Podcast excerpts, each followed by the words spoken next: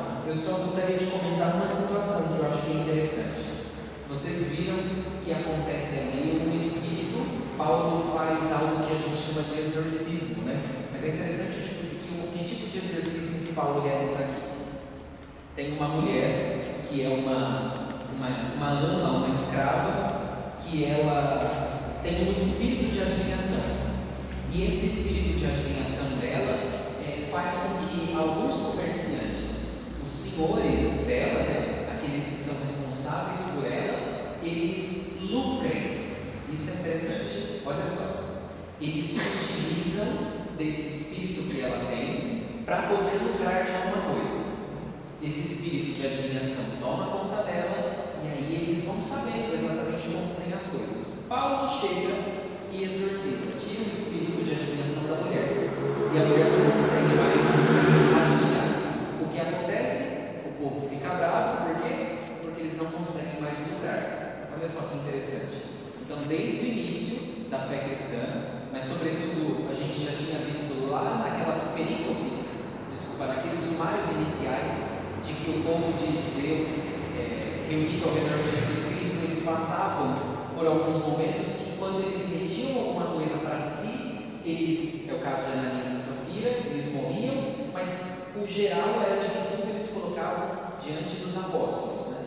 Então o ideal de partilha como o cristão deve se relacionar com o dinheiro, dinheiro como símbolo do poderio desse mundo, é exatamente um, um problema grave no início do cristianismo, tanto que ele aparece diversas vezes.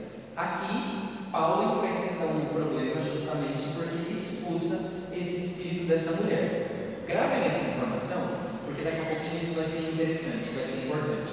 Vai ter uma outra situação que também vão, vão ir para cima de Paulo. Hum, um detalhe interessante nesse, nesse trecho aqui é que é o seguinte: Paulo ele não é preso por um único motivo. Isso é extremamente interessante. Eles pegam Paulo, levam ele para o juiz, acusam ele de, de judaizar os, os romanos e ele é posto na prisão. É exatamente aí que a gente para, né? Ele é posto na prisão. E essa prisão acontece o quê? Uma grande libertação. Esse é um detalhe muito interessante. Parece que todos aqueles que são inimigos de Paulo e dos seus companheiros insistem em prender eles. E o que, que acontece? Deus insiste em libertá-los. Tá certo? Essa dinâmica ela aparece frequentemente nos Atos dos Apóstolos. Ela é recorrente. Isso é muito interessante. Eu teria desistido já se fosse um Não adianta botar ele dentro de cadeia nenhuma. No final das contas, ele está sempre solto. E aí então a gente começa no 17. O 17, ele contém uma cena que é uma cena extremamente conhecida, que é o capítulo 17 inteiro, que é o momento em que Paulo chega eh, na Tessalônica e em Atenas, tá certo? Ali começa então um tipo de pregação de Paulo que é eu gostaria de chamar a atenção. Se vocês lerem, vocês veem que é uma pregação diferente que Paulo faz. Porque Paulo, normalmente, a gente vê as pregações dele aos judeus. Aqui, ele, depois de pregar aos judeus, ele vai pregar para os gregos, para os pagãos. Então começa ali no versículo 2 de, do capítulo 17, dizendo de que, segundo o costume, Paulo foi procurar os judeus e por três sábados dialogou com eles. Então, olha só o ponto que eu gostaria de ressaltar aqui. O que é importante aqui nesse caso? Paulo tem um método. Lembra que eu falava disso com vocês semana passada? Paulo tem um método. Chega gritando com uma Bíblia embaixo do, braço, embaixo do braço e gritando a êxodo para que qualquer pessoa ouça. Ele primeiro anuncia aos judeus e, na medida em que os judeus acolhem ou não, ele vai então pregar aos gentios. É exatamente esse método que Paulo vai, vai seguir. E isso acontece. Então Paulo ele vai, sai para pegar, pregar o Evangelho e aí na fé ele continua. Ele passa por Bereia, no versículo 10, e ali eu gostaria de já entrar em cheio com vocês no versículo, a partir do versículo 16, em Atenas. E aí ali começa então a pregação de Paulo.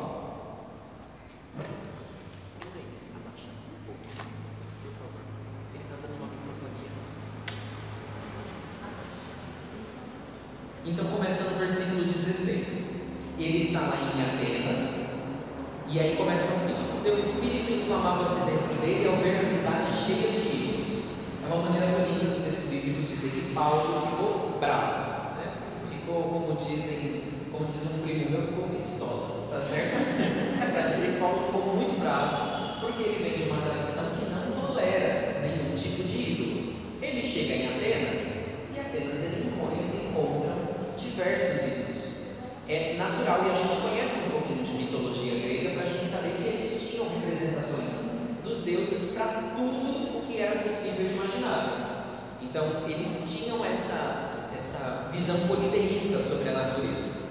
Por que isso é importante? Por que eu estou destacando isso? Porque é exatamente desse ponto que Paulo vai pregar o seu, pegar o seu discurso. Veja, ele fica bravo com os ídolos, porque Paulo é judeu. Mas Paulo não fica bravo simplesmente com, com os, os atenienses. Ele fica bravo porque eles cultuam os ídolos, não com os atenienses em si, tá certo? Tanto que ele continua brigando com eles. E aí ele começa então no versículo 22. Eles levam Paulo para o Areópago.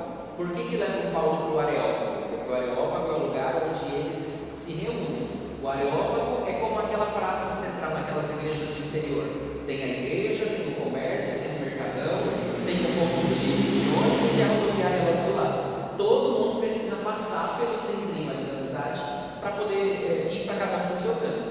O Areópago é o centro, tanto comercial quanto intelectual. Aqueles que se propõem filósofos na Grécia precisam provar a sua filosofia onde? No Areópago. Então eles precisam anunciar aquilo que eles acreditam ali. E é isso que acontece. Puxam Paulo, pegam ele e acham que ele é mais um filósofo que vai anunciar alguma filosofia e que vai deleitá-los. E aí, então puxam Paulo pelas mãos e ali no versículo 22 então começa o discurso dele. O discurso eu gostaria de ler pelo menos em parte. Começa assim, no 22. Cidadãos atenienses, Vejo que, sob todos os aspectos, sois os mais religiosos dos homens. Versículo 22, capítulo 17. Olha só, Paulo estava bravo com a situação, mas ele começa fazendo o quê? Um elogio. E qual é o elogio que Paulo faz? Eles são religiosos. Ou seja, Paulo não começa o seu discurso simplesmente, simplesmente brigando com todo mundo. O que, que Paulo faz? Elogia algo que eles têm. Eles têm algo de positivo. E o que, que eles têm de positivo? Eles sempre são religiosos. Como Paulo percebeu isso? Pois, percorrendo a vossa cidade, versículo 23, e observando os vossos monumentos sagrados, encontrei até um altar com instrução, com a inscrição ao Deus desconhecido. Os gregos eles eram tão religiosos, mas tão religiosos, que eles tinham medo de não cultuar alguma divindade e essa divindade é, destruí-los de uma vez por todas. Então era exatamente essa compreensão que eles tinham. No fundo, os seres humanos eles viviam à mercê das divindades, porque elas, com sentimentos humanos, elas governavam a sociedade. Então, se eles não dessem para a divindade o que ela gostaria, qualquer que seja o Deus, se eles não oferecessem qualquer que, aquilo que eles gostariam, o que, que Deus, esses deuses faziam? Destruíam todo mundo. Então, para evitar isso, os, os gregos eles criaram e construíram um altar ao Deus desconhecido. E aí Paulo diz o seguinte: olha, já que vocês criaram esse Deus desconhecido, esse Deus que vocês adoram, sem vocês conhecerem, é isso que eu venho anunciar para vocês. Olha que pregação inteligente de Paulo. Ele parte da cultura, do que o povo de, da, daquela região tem de mais fundamental, para daí anunciar o Evangelho. Isso é um ponto muito interessante. E esse vale é um ponto, um critério fundamental para a gente. Anunciar o Evangelho não é falar aquilo que a gente sabe de Jesus. Então, isso é um ponto fundamental. Anunciar o Evangelho não é simplesmente é, gastar palavras bonitas que eu sei sobre Jesus para poder falar com as pessoas. O que é anunciar o Evangelho? Descer ao nível delas, descer até onde as pessoas estão, sentir compaixão, empatia, olho no olho, entender os dilemas, entender os sofrimentos, entender as questões, entender de que maneira aquela pessoa pensa, para daí eu anunciar o Evangelho de Jesus Cristo como libertação para essas pessoas. Percebem que é um, um trabalho muito mais difícil? Anunciar o Evangelho não é repetir meia dúzia de palavras prontas, porque essas palavras não servem para todo mundo. Desconfiem quando tentam padronizar o cristianismo como se fosse uma simples repetição de fórmulas. Isso é qualquer coisa, menos cristianismo. O que é cristianismo? Segundo Paulo, ele desce a cultura, olha para aquela realidade e se aproveita daquilo que ela tem de mais bonito para a gente poder então viver essa experiência de seguimento de Jesus. Quando vocês forem anunciar o Evangelho, então, qual é o primeiro passo que a gente deve fazer? Ouvir. Tá certo? A gente ouve.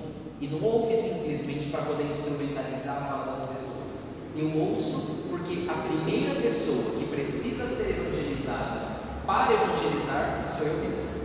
Então, é Deus quem me conduziu aqui. Então, o que Ele gostaria, é o que Ele está falando através daquela pessoa que eu gostaria de evangelizar. O que Ele está falando para mim? Como isso ressoa dentro de mim? E a partir daí, o Espírito a partir daquilo que eu ouvi, a partir da, da história, da vida da, daquela pessoa, então eu consigo anunciar o Evangelho. Então, eu gosto muito de brincar dizendo de que não tem como eu anunciar o Evangelho para alguém que vem da Paraíba, do mesmo jeito que eu anuncio para alguém que vem do Rio Grande do Sul. Por um motivo muito simples. Ah, os, as linguagens que eu uso na Paraíba não são as linguagens que eu uso no Rio Grande do Sul. Percebem? Como só uma questão de linguagem. Mas isso é um exemplo das coisas que tem. Eu não vou pregar o Evangelho como libertação, paz, amor para uma mãe que perdeu um filho, da mesma maneira que eu prego para uma criança que está começando a caminhar agora. Veja, o Evangelho é o mesmo, Jesus Cristo é o mesmo, mas a nuance para que o Evangelho, como libertação, chegue na vida da mãe ou na vida da criança são diferentes. Entendem o que eu estou querendo trazer aqui? É isso que Paulo faz. E aí ele continua. Quem é esse Deus desconhecido? É o Deus que fez, versículo 24: O Deus que fez o mundo e tudo o que nele existe. Ah, esse é um Deus muito diferente. Os gregos eles não achavam, eles não, nenhuma divindade dos, dos, é, dos gregos era criadora. Esse é um ponto muito interessante. Nenhuma divindade dos, dos gregos era criadora. No máximo, uma organizadora, tá certo? Então, os deuses dos gregos, eles não criavam nada. As coisas existiam, mas eram caóticas, estavam no caos. E o que os deuses fazem? Organizam. Então, eles separam uma coisa, colocam outra coisa. Essa é a diferença do Deus que Paulo está anunciando. O Deus que o Paulo anuncia, ele organiza as coisas. Se vocês voltarem lá no Gênesis, acontece isso. Deus separou as águas de cima, as águas de baixo, e pronto, ali o mundo. É isso que ele faz. Só que com a diferença de que as águas de cima e as águas de baixo, na expressão do Gênesis, quem fez? Esse mesmo Deus. Então, essa é a diferença da pregação aqui de Paulo. Ele está dizendo que esse Deus desconhecido é um Deus muito grandioso, porque maior que os outros deuses, porque ele é capaz de criar, ele cria as coisas. E aí ele continua: O Senhor do céu e da terra não habita em templos feitos por mãos humanas. Também não é servido por mãos humanas como se precisasse de alguma coisa. Ele que a todos dá vida, respiração e tudo mais. De um só, ele faz toda a raça humana para habitar sobre toda a face da terra, fixando os tempos anteriormente determinados e os limites do seu habitat. Tudo isso para que se procurassem a divindade e mesmo se as apalpa dela se esforçassem por encontrá-la, embora não esteja longe de cada um de nós, pois nele vivemos, nos movemos e existimos. Para quem está acostumado com uma linguagem é, um pouco mais filosófica, Paulo está utilizando uma linguagem puramente filosófica. O que, que eu estou querendo dizer aqui? Paulo está, esperam que Paulo anuncie uma filosofia, e até então, Paulo está anunciando uma filosofia, tá certo? Ele está anunciando uma linguagem filosófica. Essas categorias de viver, mover e existir são categorias fundamentais para a filosofia grega, tá certo? São fundamentais. Só que aí começa a diferença no discurso de Paulo. E aí é o que eu gostaria de chamar a atenção. Vamos ali para o versículo 30. Não levando em conta os tempos da ignorância, Deus agora notifica aos homens que todos em toda parte se arrependam, porque Ele fixou um dia no qual julgará o mundo com justiça, por meio do homem a quem designou, dando-lhe crédito diante de todos ao ressuscitado dentre os mortos. Ao ouvirem falar da ressurreição dos mortos, alguns começaram a zombar enquanto lhes diziam: respeito disso, nós vamos te ouvir outra vez. E o que, que eles fazem? Dão as costas para Paulo. Olha só que interessante. O povo espera uma filosofia. Paulo começa a anunciar uma filosofia. O povo fica feliz com o que Paulo está anunciando. Aí Paulo cita que Deus designou um, que é Jesus Cristo, e nele todas, todas as pessoas. E na designação desse, a prova de que esse é designado é que ressuscitou dentre os mortos. Aí falou de ressurreição, pronto. Os gregos eles já não, não conseguem. Ressurreição não é uma categoria que está dentro da cabeça dos gregos.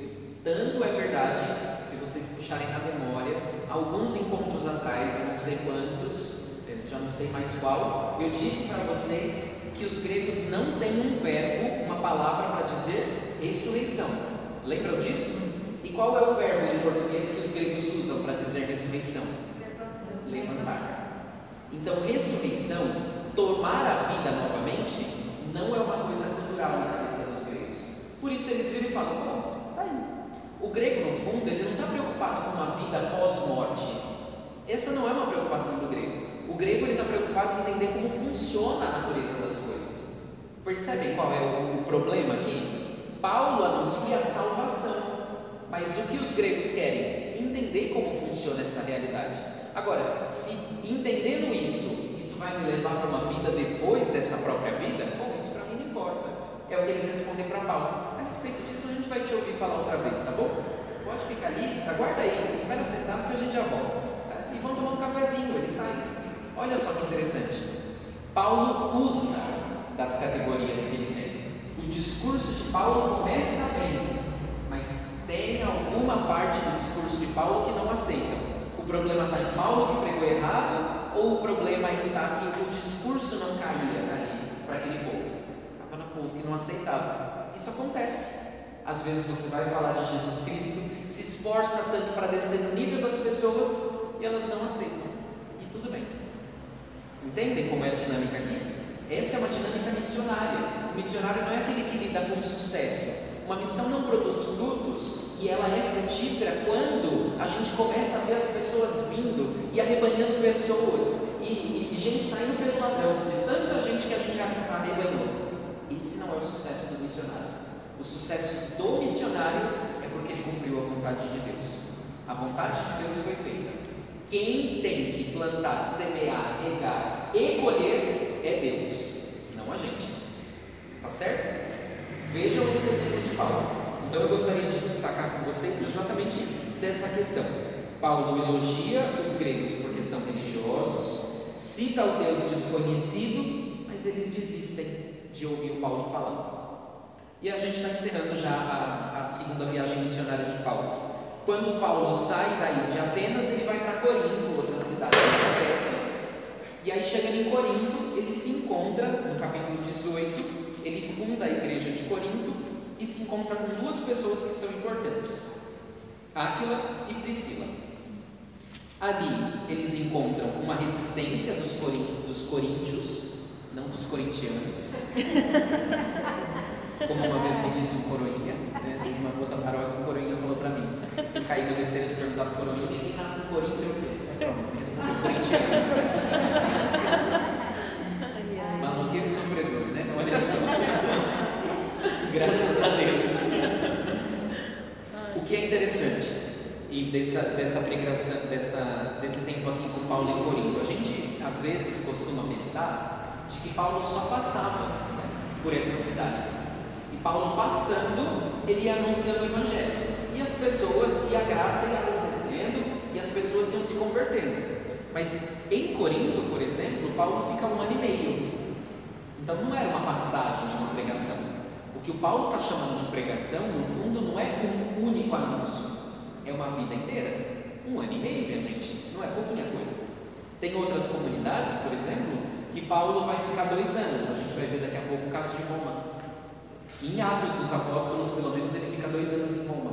Então, olha só que interessante. É, às vezes, isso é mais um exemplo missionário. A igreja, no início, pouco está interessada em saber quando se vai colher os frutos, porque o que se importa são os passos. É isso que a gente tem dificuldade hoje. A gente não consegue entender, às vezes, de que os frutos ou as consequências, ponto final, não é uma coisa ou outra importa é caminhar juntos. Deixa eu trazer um exemplo para vocês verem o que eu estou querendo dizer. Há pouco tempo atrás, alguns anos atrás, houve uma polêmica muito grande dentro da igreja, porque o Papa Francisco escreveu uma carta lindíssima para as famílias, chamada Amores Letícia. Vocês lembram qual era essa polêmica? Vocês ouviram falar disso? Começaram a, a discutir lá nas tantas, é, um grupo lá de, de cardeais se levantou e começou uma, uma confusão danada. Porque em um determinado momento lá da carta, o que, que o Papa Francisco está dizendo? Sobre como é importante acompanhar todas as pessoas, sejam elas em quais situações elas estão inseridas. E aí o Papa Francisco diz: e nesse processo de acompanhamento, acompanhem também, estejam juntos também com aqueles casais que precisam e passam segundas, terceiras, quartas uniões. O que, que criticaram o Papa e fizeram furdunço? O Papa está falando de comunhão para essas pessoas. E o que, que o Papa estava dizendo? Caminhem juntos. Vocês percebem como a nossa mentalidade é utilitarista? A gente também às vezes pensa desse jeito. A primeira pergunta que vem na nossa cabeça sobre esses casos de situações irregulares de maneira geral é: ela pode comungar ou não? E o que o Papa tem tentado fazer? exatamente a dinâmica da igreja no início, que é o que importa é o estar a caminho juntos. Se vai chegar num determinado momento que a pessoa vai conseguir chegar até o sacramento da comunhão, isso é outra história. O que importa? Estar juntos. Paulo fica um ano e meio em Corinto. A pregação de Paulo se dá então ao redor de um ano e meio. Quer dizer que Paulo ficou o tempo inteiro lá pregando?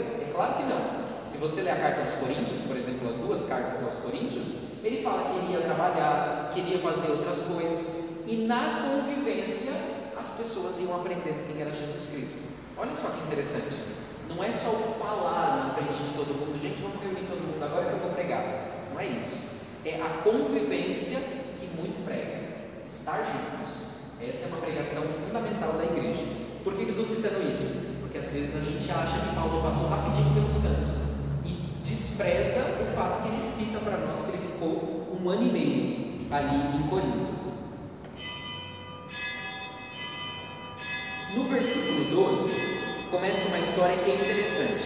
Se vocês lerem, vocês vão perceber que o povo de, de Corinto, os judeus de Corinto, eles estão muito preocupados com a pregação de Paulo, com o que, Paulo está pregando. E o que eles fazem para tentar resolver?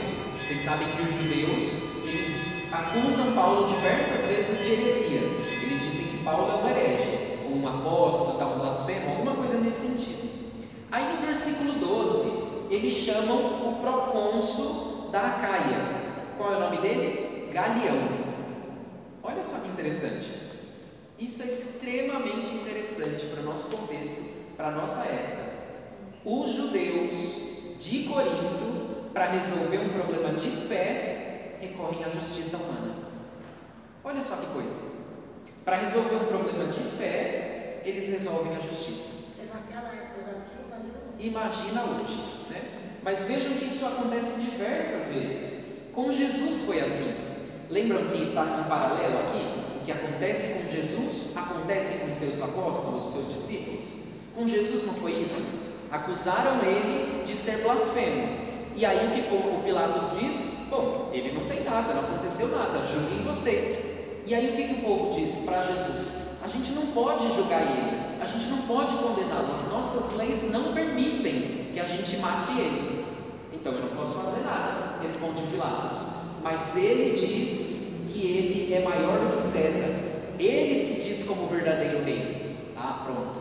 Então aí vira um problema político, não virou simplesmente um problema de fé.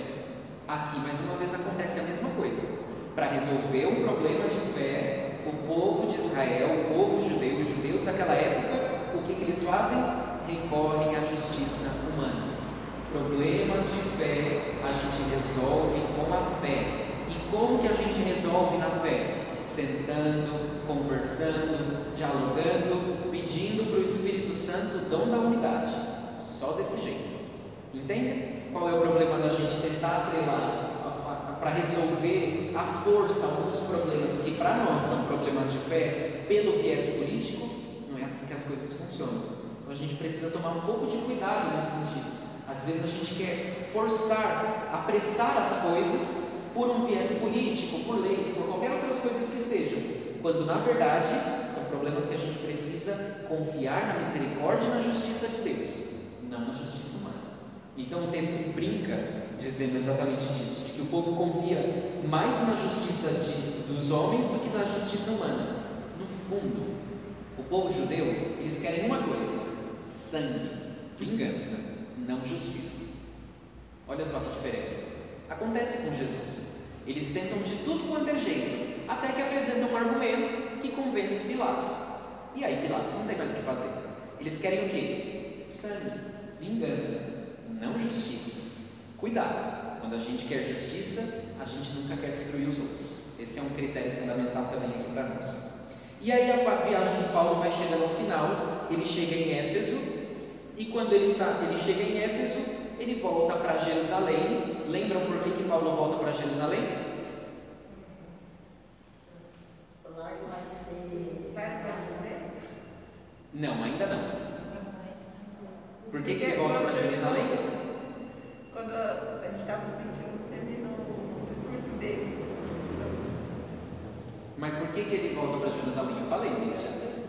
Mas ele volta para Jerusalém que até vai dar conta da missão que ele fez. Muito bem, ninguém é enviado como missionário por conta própria. Então Paulo vai, fica um ano e meio, e aí ele volta para Jerusalém, que é a igreja mãe, e aí ele lá vai narrar as experiências que ele tem. Depois de narrar as experiências, ele sobe para Antioquia da Síria, que é a região dele, onde ele mora. Tá certo? Esse é o movimento de Paulo. Vai para fora, volta para Jerusalém e depois ele vai, vai ser missionário. Ele volta para a terra dele. Tá certo? Por isso ele passa em Jerusalém primeiro. Porque ele precisa prestar contas da atividade missionária. Lembra que eu conversei com vocês sobre isso? Disse que ninguém faz missão na igreja por si só, sozinho. Então, na igreja, a gente só faz missão como igreja. Portanto, a gente não anuncia o Evangelho por nós mesmos. Quem anuncia é a igreja, o corpo de Cristo, não o indivíduo, individualmente. Tá certo? Pronto. Encerramos a segunda viagem missionária de Paulo, que era para a gente ter encerrado semana passada. Vamos começar a terceira agora. Como vocês já leram também da terceira, da terceira tem menos coisas que eu gostaria de destacar, mas algumas delas eu gostaria de fixar bem. Então, nas três viagens, Paulo tem um método. Ele vai primeiro aos judeus, depois aos gentios. Ele procura comunidades que já existem, comunidades judaicas que já existem, porque Paulo é judeu.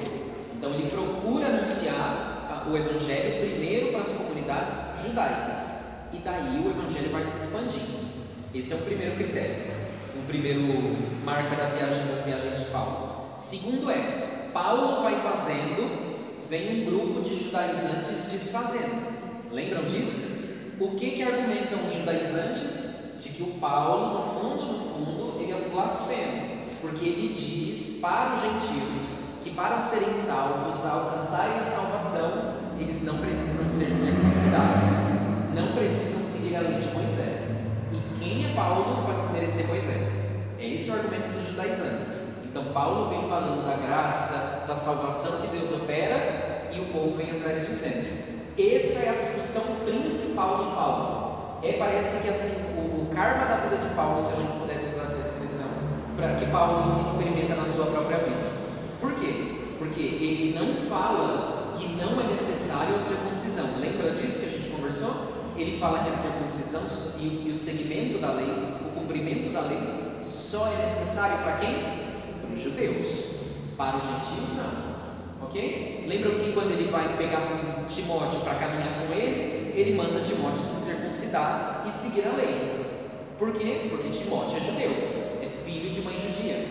Ok? Então isso é importante perceber. Então esse é um problema que perpassa diversas vezes. E por diversas vezes, o povo do lugar onde Paulo está, os judeus, eles fazem o quê? Tentam prender Paulo. Então, por diversas vezes, é o povo inteiro tentando prender Paulo, tentando entender o que, que aconteceu, tentando pegar o Paulo desprevenido, botam o Paulo na prisão, Deus liberta ele. Isso acontece também na terceira viagem missionária. Todos esses elementos eles se repetem em todas as viagens. O que eu gostaria de chamar a atenção é, para vocês? Vamos ver agora no capítulo 18, no versículo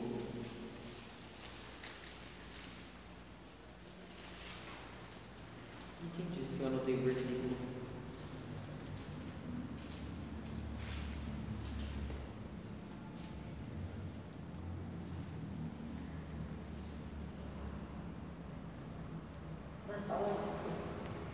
Ah, achei, achei. No capítulo 19, perdão, versículo 7. O que que acontece? O que está acontecendo aí? Paulo está em Corinto e aí Apolo está pregando. Paulo corrige o ensinamento de Apolo, porque Apolo prega, mas conforme o batismo de João Batista. Aí Paulo fala: Mas vocês nunca ouviram falar de batismo de Jesus? Nunca ouviram falar do Espírito Santo? Mas que coisa estranha é essa? E aí Paulo então fala: Não, não é assim, não. Deixa eu explicar para vocês.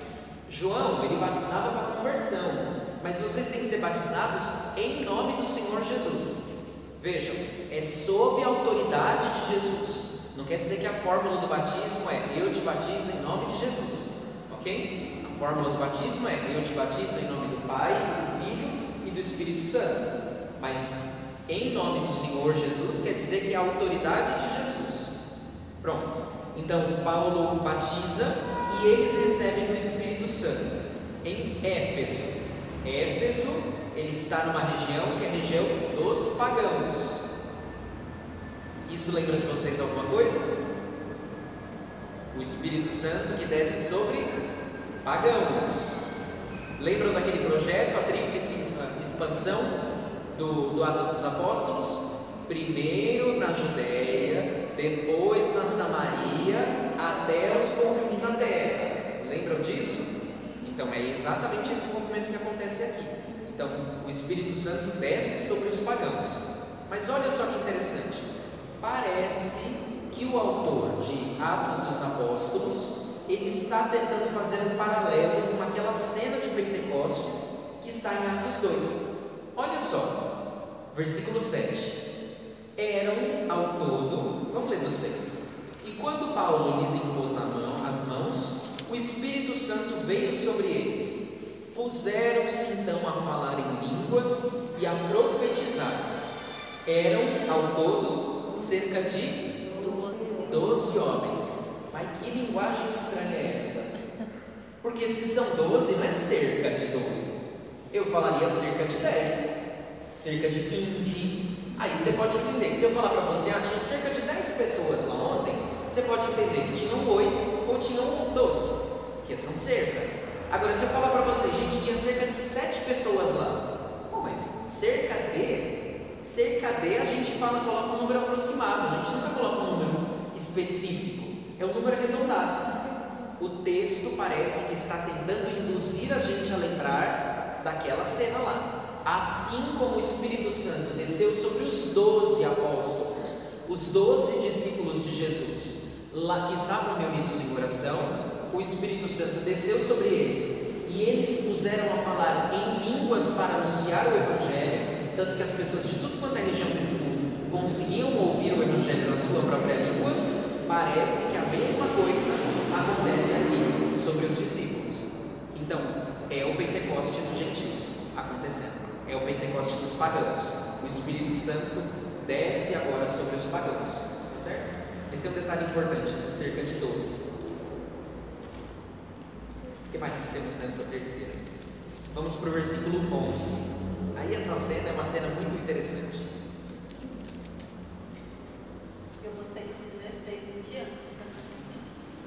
do 16 em diante. Do 9, do 19, 16? A senhora diz ou? É, é, 16. Do 16? Ah, esse daí. Deixa eu contar essa cena para vocês. Vocês lembram que é a cena dos exorcistas, né? É a cena que, que aparecem os exorcistas judeus. Olha só que interessante aparecem ali exorcistas judeus. E aí o que, é que acontece? Qual é o problema? Vocês lembram de uma cena do Evangelho?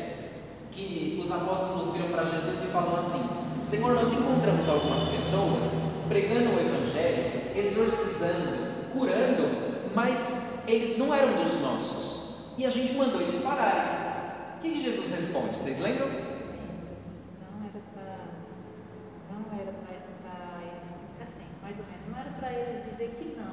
Isso, exatamente. Não era para eles impedirem, porque quem não é contra nós é a nosso favor.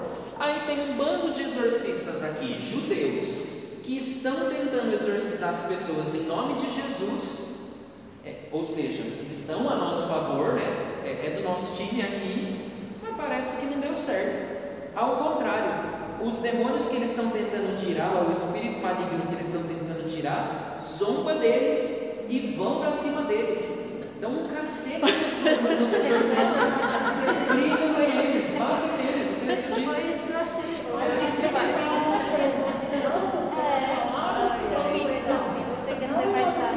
Desculpa, não entendi. Eles aqui eles dizem que eles estão exorcizando em nome das palavras que Paulo pregava, não a fé deles em Jesus. Olha só, 13. Alguns dos exorcistas judeus ambulantes começaram a pronunciar eles também o nome do Senhor Jesus. sobre os que tinham espíritos maus. Então eles ouviram Paulo, viram Paulo fazer alguma coisa e foram lá e começaram a imitar Paulo. Tá certo? Começaram a imitar Paulo. Por que, que Deus não ouve essa prece de exorcismo? Porque Por eles não quê? são. ver- Eles não, é, Paulo é instituído, né? Por, assim, Jesus chamou ele. E esses aí estavam querendo imitar Paulo e os espíritos falou: Não, peraí, não é tu não. Tá quase. Tá quase. Quase Tu isso. tá querendo imitar Paulo, mas tu não é Paulo, não. Só para mostrar para vocês que os espíritos vão para cima dele mesmo. 16 né? Aí desceu O homem no qual estava o espírito mal dominou a uns e outros, quer dizer que dominou a todos. E de tal modo os maltratou que desnudos e feridos tiveram de fugir daquela casa. Foi para cima deles. Por que, que eles não conseguem? Alguém tem uma pista? Lendo o texto? Não entendi, desculpa. Eles só queriam imitar Paulo. Tem, tem um pouquinho a ver. Mas não é isso ainda, tem um pouquinho a ver. Porque assim, ainda que eles só estão querendo se mostrar, eles botam o nome de Jesus ali. Não é possível que o nome de Jesus vai Eles conseguir. botam o nome de Jesus, mas não que eles tenham a fé deles. Eles botam o nome de Jesus porque Paulo pregava Jesus. O que, que é que eles estão fazendo então?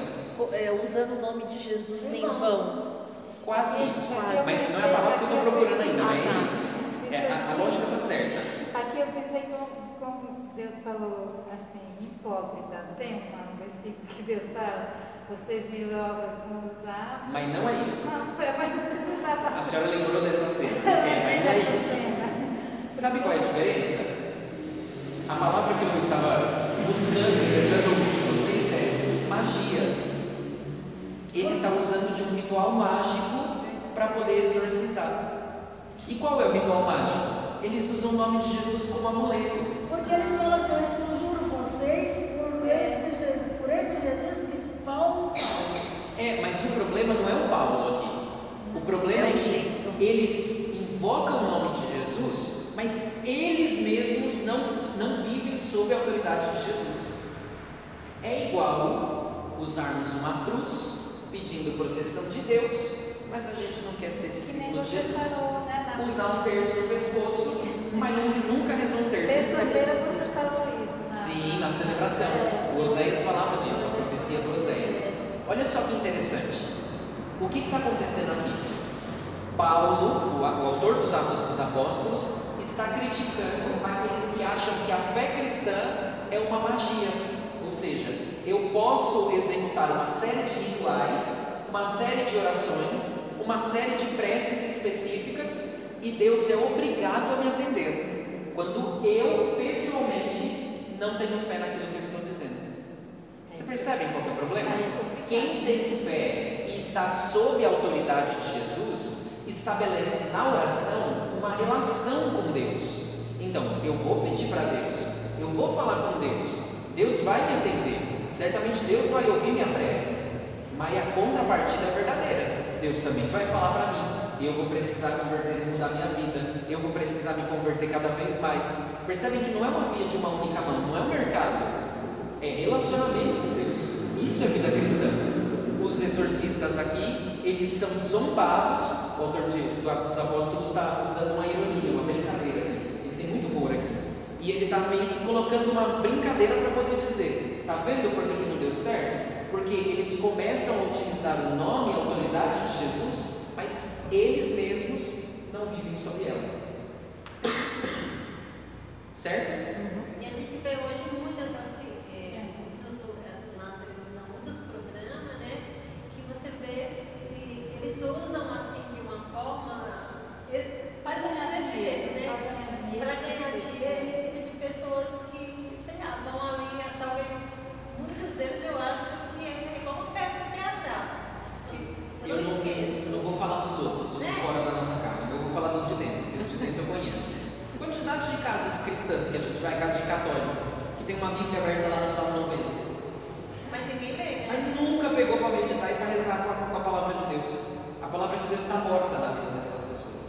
A quantidade de pessoas que rezam Efésios 6, lá, a armadura do cristão, e reza para sair de casa Efésios 6, mas não vem no domingo para a missa. Aí parece que Efésios não está conseguindo conduzir a pessoa direito. Vocês entendem o que eu estou dizendo? Se a gente não tomar cuidado, a gente transforma a nossa fé, a nossa crença em crendice. E claro, vejam a diferença. Não estou condenando as orações que são feitas. Olha aquele povo, por exemplo, do interior, é, a gente chama de religiosidade popular. Uma visita missionária que eu fiz uma vez na Bahia, eu conheci uma senhora que ela cantava o ofício da, da lá, o ofício de Nossa Senhora, que quem sabe o ofício de Nossa Senhora sabe que se a gente cantar ele de uma ponta a outra, gente gasta uma meia hora cantando, né? E ela cantava inteiro de cabeça, de cor, em latim. Não era um latim, um latim como um latim sofisticado. Era a maneira com que ela entendia as palavras e eles iam repetindo. E foi assim que ela aprendeu. Eu tenho certeza, certeza absoluta, mas aquela certeza mesmo, que ela não entendia uma palavra do que ela estava dizendo ali. Isso é crendice? Não, porque ela tinha fé. Ela sabia, e ela me disse isso.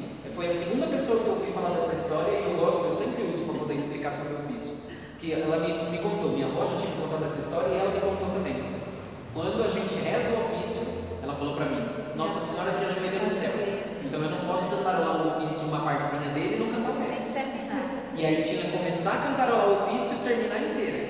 Veja, era uma maneira dela poder explicar que aquilo que ela cantava com tanto carinho era sagrado. Não é que Nossa Senhora estava lá ajoelhada e ela nunca ia levantar. Coitado de Nossa Senhora, né, gente? Não é isso. Botar pelo menos um paninho ali embaixo do joelho dela. Não é essa a questão. Mas era uma maneira que o povo antigo e ela conseguia explicar que aquilo não era como uma música comum, que eu podia sair por aí cantando.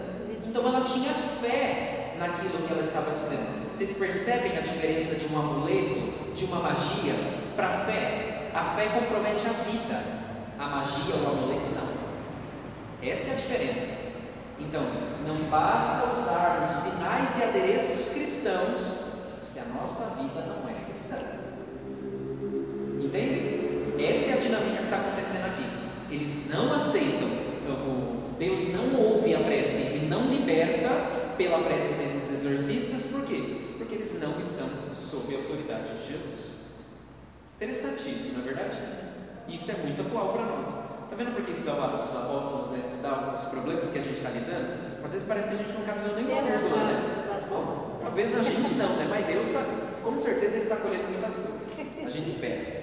Vamos para frente? Deixa eu ver se tinha mais alguma coisa aqui. Ah, um outro detalhe que eu gostaria de chamar a atenção para vocês. Peguem lá o versículo 11. Entretanto, Paulo, pelas mãos, pelas mãos de Paulo, Deus operava milagres não comuns. Bastava, por exemplo, que sobre os enfermos se aplicassem lenços e aventais que houvessem tocado no seu corpo, afastavam-se dele as doenças e os espíritos maus saíam. Se vocês pegarem, eu vou pegar para ser um pouquinho mais rápido. Atos 5, 12 e 16. Atos 5, 12 e 16. Olha só o que, que acontece aqui. Ó pelas mãos do apóstolo, falando de Pedro, faziam-se numerosos sinais e prodígios no meio do povo, a ponto de levarem os doentes até as ruas, colocando-os sobre leitos e macas, para que ao passar Pedro, ao menos sua sombra cobrisse algum deles. Olha só que interessante. Então o texto está trabalhando em paralelo. Então essa cena aqui é uma cena que está em paralelo com aquela cena de Pedro. O que, que eu estou tentando mostrar para vocês? A estrutura de Atos. O Padre Everton, no primeiro encontro, frisou bem isso com vocês. Qual é a estrutura de Atos? O que acontece com Jesus acontece com os discípulos. E o que vai acontecer com Pedro, depois se repete com Paulo.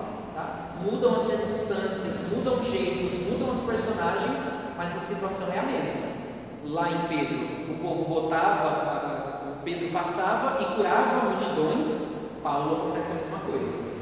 Então, o que está tentando dizer para nós? São homens dotados do Espírito Santo. São pessoas dotadas do Espírito Santo. Por isso que eles realizam todas essas coisas. Exatamente, tá vendo como essas, essas coisas vão se acontecendo? Por isso que o que, que Pedro e Paulo fazem? Aquilo que Jesus fez. Passou pelo mundo curando, fazendo bem, curando a todos, expulsando expulsando os demônios. A mesma coisa acontece com os discípulos. Tal qual é Jesus, é a sua igreja. Tá certo? Isso é extremamente importante. Estou frisando isso porque isso facilita depois um dia quando vocês retomarem essa leitura. Tá? São alguns esquemas que facilitam a nossa cabeça. Vamos para o 23. Aí agora chama a atenção uma situação. Ele, Paulo já está em Éfeso e ali acontece um motim dos ourives. O ourives é que mexe com, é, com metal, com ouro, com prata, né? E eles modelam. E o que, que acontece ali com esse, esses ourives? A pregação de, de, de, de Paulo faz com que caiam as vendas para eles colocarem nos altares da deusa Artemis. E aí o que, que eles fazem? Não, quando ele estava falando de Jesus, não tinha problema nenhum. Agora que ele está falando que não pode mais, imagina, imagina, não, não, não, não. Façam a mesma coisa. É, esperem um dia, por exemplo, a igreja falar que não pode usar, não vai falar, tá bom, minha gente? Mas esperem um dia a igreja falar na porta de um cemitério que não pode mais botar flor lá para dentro. Ah, vocês vão ver, os floriculturistas lá vão toda hora lá e eles vão arrumar briga. É, a situação aqui é bem parecida com o que está acontecendo ali. Então, eles não ficam bravos com a pregação de, é, de Paulo, eles ficam bravos porque a pregação de Paulo afeta economicamente eles, toca no bolso. Lembram daquela história da ama, da, da, da escrava que ela tinha lá o dom da adivinhação? Paulo exorcizou ela e prejudicou financeiramente todos aqueles que estavam ao redor dela? Acontece de novo. E Paulo sofre as perseguições. A igreja, desde o início, ela é perseguida quando ela fala em questões econômicas. Se a igreja está falando de Jesus, é maravilhoso, ninguém briga. Mas a igreja colocou um dedinho em questão econômica, pronto, não presta mais. E aí, lendo e preparando esse encontro, eu lembrei de uma frase que eu acho que é muito importante e, e nos ajuda a entender essa dinâmica aqui, que é de Dom Helder Câmara, que é um, um bispo conhecidíssimo no Brasil, ele é um dos fundadores da CNBB, tem um, ele teve um renome é, no que se refere a direitos humanos, né? é um homem que realmente era um homem de fé, um homem pequenininho, baixinho, marcelinho, pequenininho mesmo, um homem de muita fé. E aí uma vez ele disse isso, ele teve a coragem de poder dizer isso. Se eu dou pão aos pobres, todos me aplaudem. Mas se eu pergunto por que, que, eu, é, por que, que os pobres não têm pão, ah, então aí a expressão dele, aí me chamam de comunista. Olha só que interessante isso.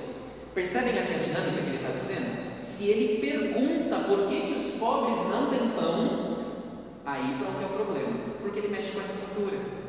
Isso acontece com Paulo. Ele pregou que não podiam mais ofertar qualquer coisa que seja nos altares das, dos, da deusa Artemis. E aí o, o, os ourives fizeram um motim. A igreja, ela precisa, portanto, ser sincera consigo mesma e não se deixar vender a esses esquemas. E a igreja já aconteceu isso com ela diversas vezes ao longo da história. Infelizmente isso aconteceu. Ela se deixou levar por esses esquemas de poder e não anunciava aquilo que tinha como verdadeiro. Vejam, a gente tinha um regime de cristandade é, na Idade Média. Qual era a, o benefício do regime de cristandade? A igreja tinha dinheiro à torta direita para poder fazer tudo o que ela quisesse, para anunciar o evangelho. Porque no fundo o dinheiro era o dinheiro do governo. Qual era o problema? A igreja nunca podia falar mal do governo. Entendem como era a situação? Hoje a gente não vive num regime de cristandade, graças a Deus, porque a gente precisa batalhar, e vocês são a prova disso, o quanto precisa batalhar para construir essa igreja aqui. Mas a gente não pode falar que um centavinho dessa nossa igreja aqui, e de tudo que a nossa paróquia faz, e a nossa paróquia faz muita coisa, um centavinho é simplesmente de dinheiro público, no sentido de que tira de lá, tira de, de alguns para poder favorecer a gente. A gente é livre para poder anunciar. E é por isso que a igreja pode dizer: sim, a gente está a favor dos pobres. Sim, tem gente que está tá, tá sofrendo. Olha essa situação que acontece no Brasil. Que calamidade que está acontecendo. Um litro de, de leite, 10 reais, minha gente. Pelo amor de Deus. Percebem como tem alguma coisa estranha? De que se a gente não se movimenta como igreja, se a igreja não tem liberdade para poder falar disso, ela vai sendo conivente a todas essas coisas. E É o que Paulo que fez. ajudar é. Desculpa, não entendi. E os que quer ajudar é esbarrar. É, exatamente. Mas vejam, a igreja não pode se deixar vender, trocar o evangelho para poder simplesmente ser conivente com essas escrituras do sistema.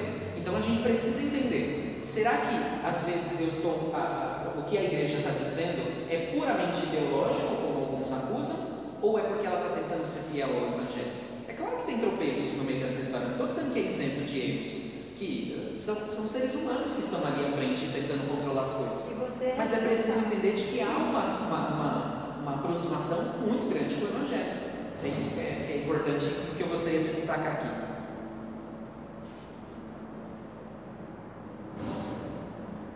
Vamos para frente. Hoje eu tô bom, olha só. A gente vai finalizar. Vamos finalizar. Porque eu só vou finalizar essa parte aqui, aí depois vai ser mais rápido ainda. Vocês vão ver. A gente vai pular rapidinho. Eita. Vamos para frente, versículos de 7 a 12. Do capítulo 20, perdão. Isso. Eu estou falando que eu estou passando. Eita. Eu disse, eu disse para vocês que eu esperava que vocês tivessem lido. Então vamos ver. De 7 a 20. Aí de 7 a 20, Paulo chega em Troade e acontece uma cena que é muito interessante. 7 a 12, perdão. Aí acontece uma cena que é muito interessante. Vou descrever a cena para vocês. Vou dar esse, esse é, essa colher de chá para vocês. No primeiro dia da semana, qual que é o primeiro dia da semana? Domingo. Estando nós reunidos para a fração do pão, é uma maneira de Paulo dizer que estava reunido para a missa, tá certo? Ok? É na linguagem que a gente usa hoje. Então, no domingo a gente vem para a missa, não é verdade? Pronto, eles também estavam. Paulo entretinha-se com eles. No meio da missa estava conversando, olha que coisa feia. Estando para partir no dia seguinte, prolongou suas palavras até a meia-noite. A homilia de Paulo foi tão longa que começou às 5 da tarde e terminou à meia-noite.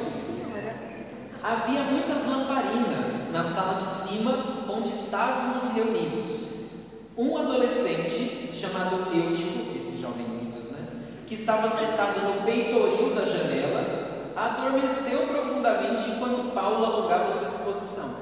É lógico, né, minha gente? Já passava da meia-noite Paulo falando ainda. Mas o que, que acontece? Vencido pelo sono, ele cai do terceiro andar. Olha que situação. Quando foram levantá-lo, estava morto. Também né? Caiu do terceiro andar, né, gente? Paulo desceu, debruçou-se sobre ele, tomou-o nos braços e disse: Não vos perturbeis, a sua alma está nele. Depois subiu novamente e partiu o pão e comeu. E ainda discorreu por muito tempo até o amanhecer. Ou seja, Paulo continuou, seguiu com a missa. Então partiu. Quando ao rapaz, reconduziram-no vivo, o que os reconfortou sem medida. Olha que interessante. Em Atos 9, Pedro também ressuscita uma pessoa. Tabita. Ah, Ele ressuscita uma pessoa chamada Tabita. Jesus também ressuscita uma pessoa. Quem? Lázaro. Lázaro, seu amigo. né? Olha só que interessante. Mais uma vez o texto está traçando paralelos. O que faz Jesus, faz Pedro e faz Paulo. Mas o que eu gostaria de destacar aqui para vocês? Eles estão, eu estou brincando aqui falando de missa para vocês, mas isso é verdade, tá certo? O nome com que as comunidades primitivas cristãs no tempo bíblico davam para a reunião cristã, que hoje a gente chama de missa, era a fração do pão. Todas as vezes que vocês verem que os cristãos estão reunidos para a fração do pão, ou os gestos de tomou o pão, partiu, abençoou, quer dizer que eles estavam reunidos na oração comum cristã, que era a fração do pão, que é a Eucaristia, tá certo? Muda os nomes, muda como se celebrava, mas a essência é a mesma. Então, eles partilhavam a palavra e partiam o pão entre eles. Então, ao longo dessa celebração, ao longo desse momento da- da- na casa, esse jovem cai. E aí, caindo, ele morre.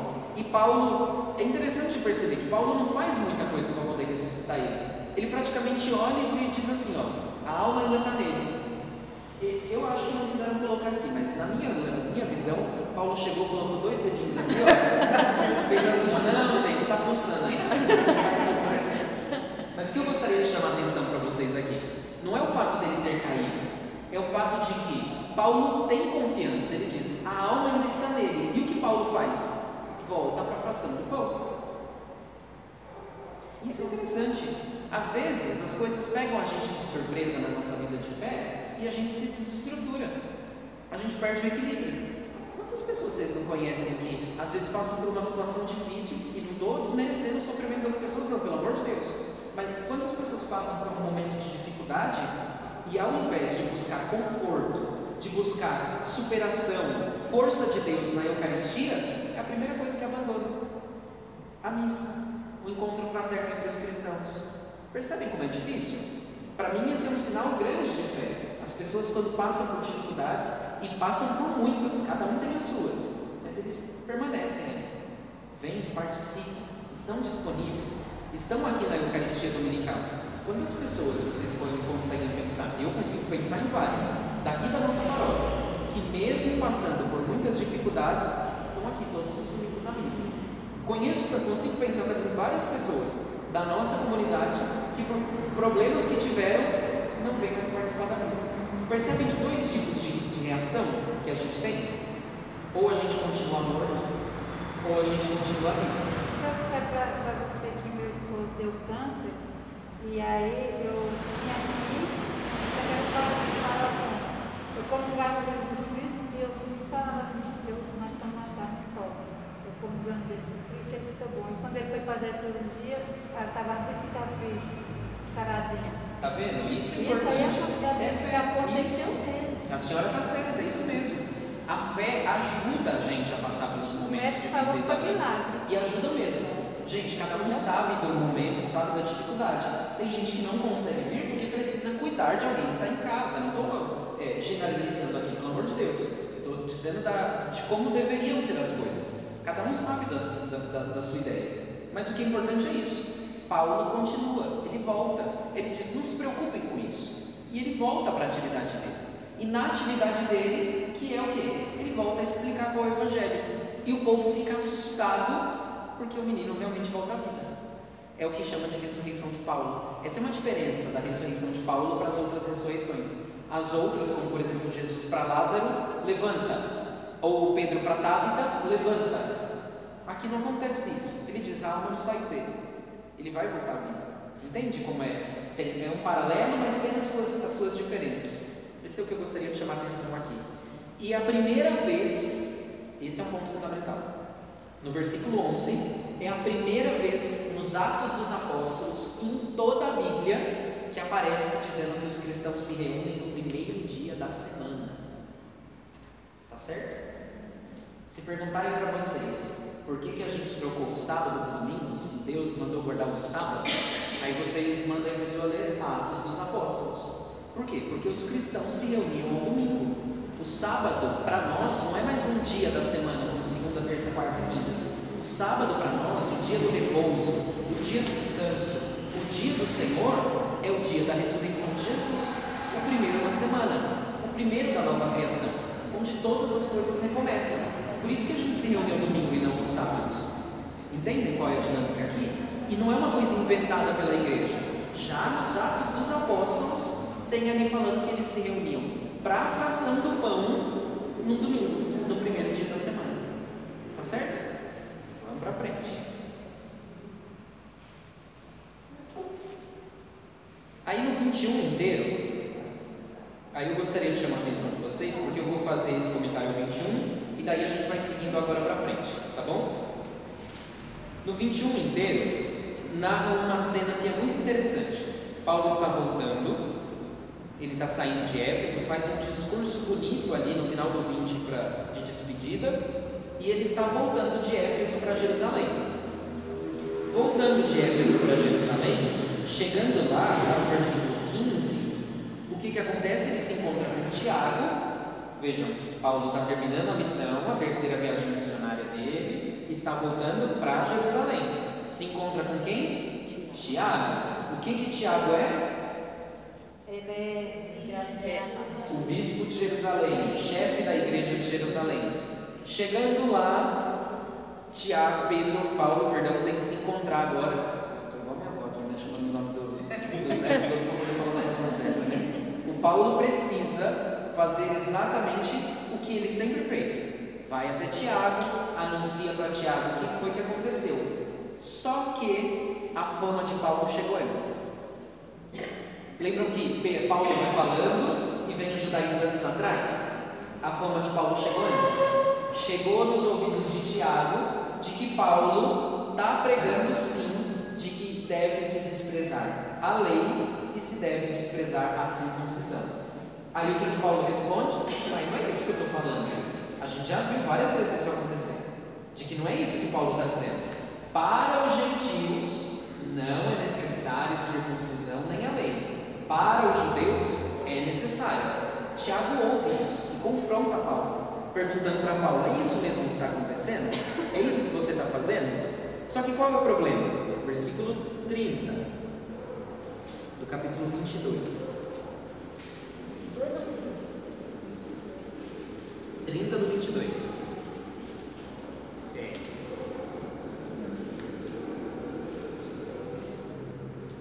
Trinta do vinte e dois. Ah, não, peraí. Você tá no 21. Tá mais rápido que o Paulo. Eu tô. Ele ficou um ano e meio, eu fiquei quase. Uma hora e meia. É isso mesmo. No 20. No, ah, desculpa, era 21 mesmo. 21 do 15 ao 26 é exatamente essa cena aí com o Tiago que eu disse. Aí ali no 27, perdão, eu tinha mudado de página mesmo. No 27, chegou um grupo de judeus, se amontoaram em uma multidão e gritando. 28. Homens de Israel, socorro! Este é o indivíduo que fala a todos e por toda parte contra o nosso povo, a lei e este lugar. Que lugar? O templo. Além disso, trouxe gregos para dentro do templo, assim profanando este santo lugar. De fato, vieram antes a Trófimo, o Efésio, com ele na cidade, e julgavam que Paulo o houvesse introduzido no templo. Olha o problema que gerou aqui na comunidade.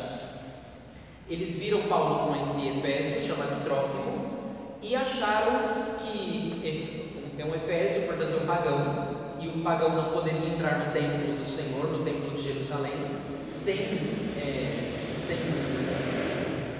sumiu a palavra agora, não é purificar, é o contrário dela, sem manchar o templo de Jerusalém, sem profanar o templo de Jerusalém. E aí, por quê? Porque o templo de Jerusalém é só para os judeus puros, purificados, tá certo? E isso acontece aqui. Acusam então de Paulo, além de estar falando de que a lei, que os sacrifícios, que a circuncisão não prestam para nada, acusam ainda Paulo de dizer que ele está profanando aquele templo, aquele lugar santo. Aí continua no 30. A cidade toda se agitou e houve uma aglomeração de pessoas. Pegaram Paulo, apoderaram-se dele e arrastaram-no para fora do templo, fechando imediatamente as portas. Já procuravam matá-lo quando chegou ao tribuno da corte a notícia. Toda Jerusalém está amotinada. Então o que, que aconteceu? Inventaram essa história de Paulo, de que Paulo profanou o templo e de que Paulo estava pregando contra a lei. Era o discurso que vem atrás de Paulo. A gente viu diversas vezes isso vindo acontecer. Paulo prega uma coisa, vem os judaizantes atrás e desfazem. Chega em Jerusalém, Paulo não tem escapatória. Pegam Paulo e querem matar ele de uma vez por todas. Quem intervém? O tribuno da corte, que é como se fossem os soldados, o responsável pelos soldados. Ou seja, quem está intervindo aqui no meio da situação? Então, está intervindo o governo da região. Por que, que ele está intervindo? Porque tem uma situação que não deixa ter paz. Essa é uma palavra importante. tá? Vocês já ouviram falar dessa expressão? Pax romana? A paz romana? É aquela paz aparente. Olha, eu deixo vocês fazerem tudo que vocês querem fazer, desde que vocês nunca se rebelem contra mim. Era o poder do céu. Entendeu? E se vocês se rebelarem alguma vez contra mim, eu vou lá e disperso todos vocês. De uma vez por todas. Então, vocês podem continuar com a religião de vocês, era o que acontecia aqui com os judeus. Vocês podem continuar com a religião de vocês, vocês podem continuar fazendo tudo que vocês têm para fazer, um templo, culto, do jeitinho que vocês fazem, mas se vocês estiverem se levantando contra César, ah, pronto, aí acabou, não tem mais chance para vocês. Era o que eles chamavam de paz. Então, ela, a, os judeus eram uma religião tolerada, não era a religião do império, mas era uma religião tolerada nesse sentido. E aí, essa é a história que é importante aqui nesse, nesse caso. Eles começam a criticar o Paulo porque acham que ele profanou o templo e trazendo gente impura.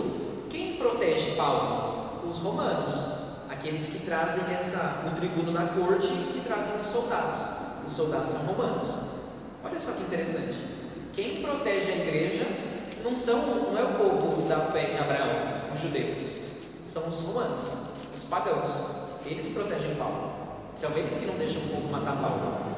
E aí começa então um longo discurso de Paulo sobre a sua conversão.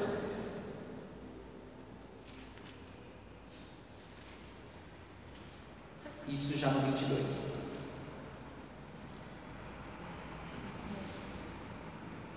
Vamos ler antes ali o 37, só para vocês verem o final dessa cena. 37. Estando para ser recolhido na fortaleza, disse Paulo ao tribuno: É-me permitido te dizer uma palavra? Replicou o tribuno: Sabes o grego?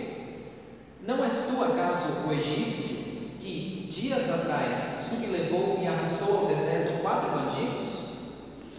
Respondeu Paulo: Eu sou judeu, de Tarso, da Cilícia, de uma, cidadão de uma cidade insígnia. Agora, porém, peço-te, permita-me falar ao meu povo.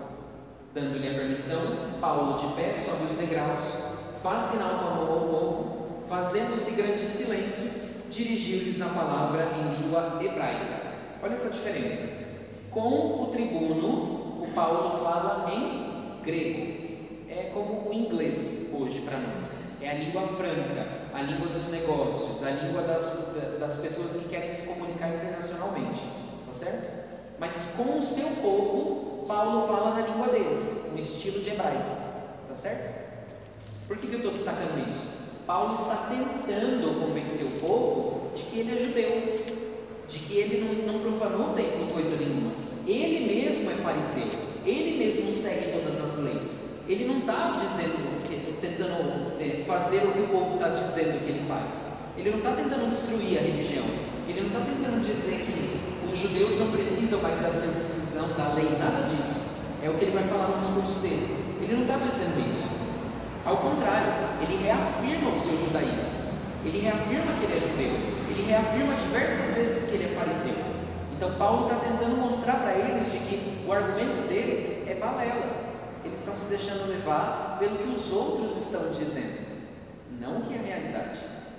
Olha quantas vezes isso acontece no nosso meio, não é verdade? Quantas vezes a gente também passa por situações bem parecidas com essas. A gente, ah, eu ouvi falar que, e aí pronto quem conta muito ponto, e a, é coisa vai. E vai indo, e vai indo, e vai indo. Até a gente provar que, que focinho de porco não é tomada, pronto. A coisa não dá certo. Eu gosto dessas expressões porque elas explicam coisas difíceis às vezes da gente poder falar, que no termo técnico a gente teria dificuldade com uma expressão simples. Tá vendo? É isso. Até a gente provar que, que focinho de porco não é tomada, é isso que está acontecendo com Paulo aqui. É exatamente isso. É que nem aquela história do Pedro e o lobo, né? É, Pedro mentia falando que o lobo, né, pegadinha, quando apareceu o lobo de verdade, ele chamou, chamou, ninguém acreditou. Ninguém acreditou. né? A história cresceu é. de tal maneira aqui com Paulo que o povo já não consegue mais acreditar nele. Por quê? Porque eles, ninguém desses aqui ouviu Paulo pregar. Paulo não prega em Jerusalém. Vocês perceberam isso? Ao longo do texto inteiro dos Atos dos Apóstolos, não tem uma vez que Paulo prega em Jerusalém. Ele faz discurso para se defender, mas pregar, ele nunca prega em Jerusalém. Ele prega fora. Ou seja, o povo de Jerusalém nunca ouviu Paulo pregar. Por que eles estão dizendo uma coisa dessas? é só pelo ouvir falar.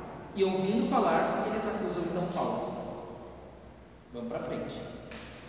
Não deixam Paulo falar, interrompem ele. A gente vai dar um salto agora, tá bom?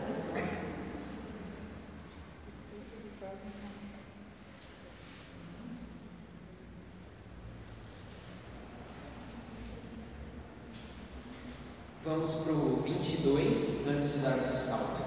22, 22. 22, 21, melhor dizendo. O discurso de Paulo está assim: Paulo está dizendo de que ele simplesmente anunciou aquilo que ele recebeu de Deus. Então, Paulo não despreza a palavra de Deus. Ao contrário, ele, tá, ele está dizendo, se vocês lerem depois os versículos anteriores, vocês vão perceber que ele usa os profetas. Ele está seguindo a lei dos profetas. Ele está dizendo: olha, está nos profetas escrito assim, conforme as Escrituras. Né? Então, conforme as Escrituras está desse jeito, conforme as Escrituras está daquele, daquele jeito. Ele vai fazendo tudo isso. Aí lá no 21 ele diz: Ele, contudo, me disse, ele Deus, vai, porque para os gentios, para longe, que quero enviar-te. 22. Escutaram-no os judeus até este ponto. A estas palavras, porém, começaram a gritar: Tira da terra esse indivíduo, não convém que ele viva. E vociferaram, arremessavam, e vociferaram. Arremessavam os mantos e atiravam poeira aos ares. O tribuno mandou então recolhê-lo à fortaleza, ordenando também que interrogassem sobre os açoites, a fim de averiguar o motivo por que gritavam tanto contra ele. 25. Quando amarraram com correias, Paulo observou ao centurião presente: Ser-vos-á lícito açoitar um cidadão romano, ainda mais sem ter sido condenado? A esta palavra, o cidadão centurião foi ter com o tribuno para preveni-lo. Que vais fazer? Esse homem é cidadão romano. Vindo então o tribuno, perguntou a Paulo: Dize-me, tu és cidadão romano? Sim, respondeu ele. O tribuno retomou: Precisei de muito dinheiro, vultuoso capital, para adquirir essa cidadania. Paulo respondeu: Pois eu a tenho de nascença. Olha que mentido. o green card ele tinha já de nascença, gente não precisou comprar isso aqui. Imediatamente se afastaram deles que iam torturá-lo. O próprio tribuno teve receio ao reconhecer que era cidadão romano e que mesmo assim o havia comentado. Se tinha uma coisa que os romanos seguiam, eram as suas próprias leis. E a lei de um romano dizia que um cidadão romano não poderia ser é, açoitado, marcado como condenado, até que se prove o contrário. Olha só que interessante, vocês já ouviram essa expressão em filme, né? Ninguém é condenado até que se prove o contrário. Né? Isso é base do direito romano.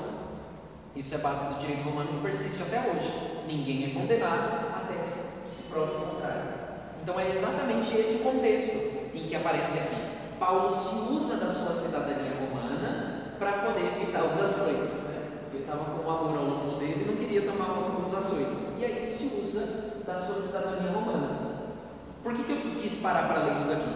Porque isso vai dar um enrosco, um enrosco institucional. Qual é? Os judeus entregaram Paulo nas mãos das autoridades para que as autoridades fizessem com ele o que fizeram com Jesus. Mas qual não foi a sorte de Jesus? Jesus não era cidadão romano. Jesus era nascido em Jerusalém. Então ele não era romano.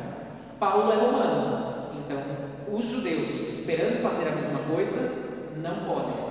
E aí os, começa então um, um grande conflito aqui que a gente vai ler agora isso acontecendo, gente vai ver, melhor dizendo, isso acontecendo, que é, vão mandar Paulo de um canto para o outro, vai para lá, vem para cá, vai para aqui, vai para lá, porque não podem condenar o Paulo. E quando chegam numa conclusão de que vão condenar o Paulo, o que, que o Paulo diz? Bom, mas eu tenho uma última instância de apelação. Eu apelo a César. César quer dizer a Roma, né? ao Império Romano, a, a Suprema Corte eu apelo a essa Suprema Corte. E aí o que, que eles têm que fazer? Todo aquele que apela a César precisa ser mandado até César. Quem vai julgar Paulo? César. Tá certo? Olha só que interessante. É assim que Paulo chega em Roma. Olha que, interessante. Paulo não vai para Roma para pregar. E Paulo, a gente celebrou esse final de semana. É Pedro e Paulo são martirizados em Roma. Colunas da igreja em Roma. Mas ele não vai para Roma para pregar, ele vai para Roma para se defender. Vamos ver um pouquinho como isso acontece, tá bom? Agora vamos dar um salto mesmo. 24.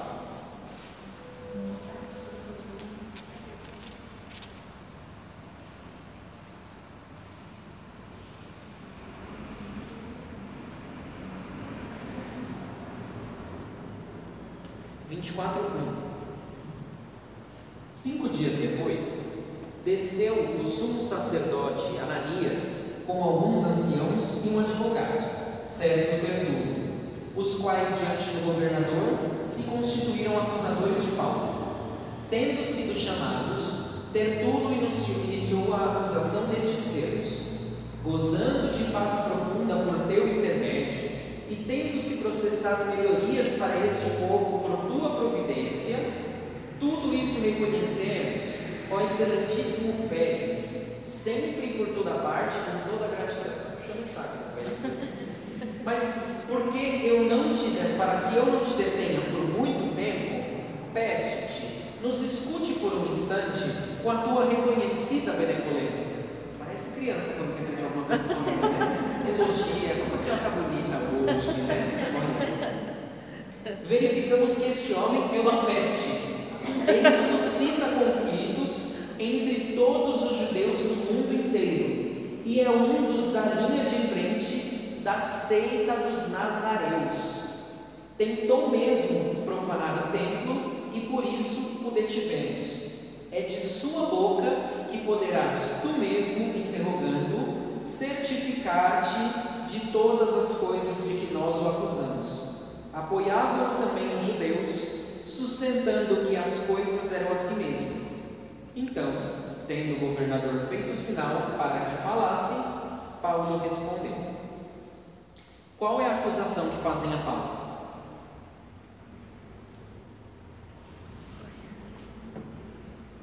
Uma delas é colocar o grego dentro do templo. Uhum. Essa não tem tanto peso, ele cita por segundo. Essas obras elas confusão. Está chamando, falando que o Paulo é um agitador popular. E tão agitador popular que gera conflito entre os judeus. E se tiver conflito entre os judeus, o que, que acontece? O quê? Não tem paz. Então o que está querendo dizer aqui? Que o Paulo, com a pregação dele, joga um contra o outro, e jogando um contra o outro, quem não consegue governar naquela região? O Império Romano. O que, que eles estão argumentando no final das contas? Esse Paulo, essa peste, nós pareceu, essa peste, o que, que ele faz? Ele está minando o poder do Império Romano. Para quem que ele está falando isso? Para Félix. E quem é Félix? Félix é o governador, o governador romano na Palestina. Então eles estão falando para um romano que Paulo está tentando infringir as regras ali. Ele está tentando fazer um levante popular para a independência contra os romanos. É isso que eles estão tentando dizer. É isso que acusam Paulo. Paulo vai se defender, dizendo de que não, que não é assim que acontece, de que não é desse jeito. Se vocês eh, não vão olhar agora, mas vejam que é a mesma coisa que acusam Jesus. Lucas 23, 2 aparece exatamente essa mesma questão.